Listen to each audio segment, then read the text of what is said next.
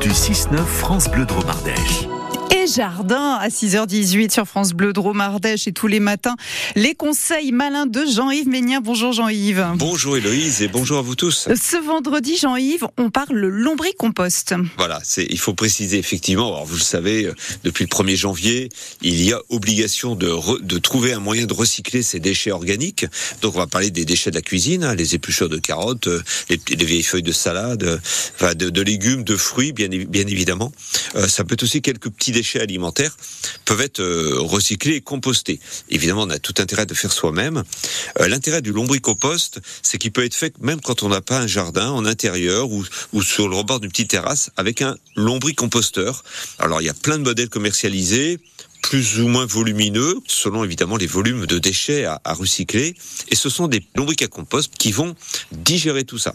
Donc il faut à la fois évidemment le, composteur euh, pour le faire, il faut les acheter une première fois, mais seulement une fois, ces petits verres, et ensuite en donner à manger. Ce sont donc tous les déchets verts que l'on va avoir euh, en déchets de cuisine, mais il faut aussi des déchets secs, et là, eh ben, il faut avoir un petit peu de carton sous la main. Ah, d'accord. Qu'est-ce qu'on va en faire de ce carton? Faut le découper?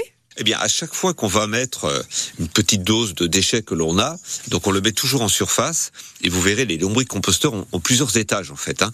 Quand un étage est plein, bon, on passe à l'étage du dessus. Euh, eh bien, à chaque fois, il faut avoir sous la main, alors soit un peu de papier, soit un peu de carton. Euh, ça peut être aussi des, un peu de paille ou des débris secs, mais c'est vrai que dans la maison, bah, c'est peut-être plus facile d'avoir du papier et du carton. On les coupe en petits morceaux, et puis on en rajoute environ l'équivalent en volume à peu près.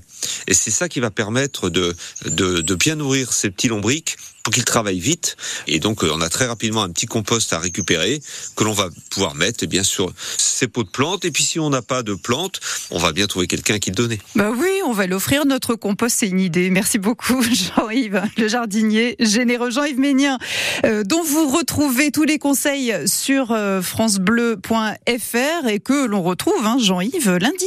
Et bon week-end à vous tous. Merci beaucoup, Jean-Yves.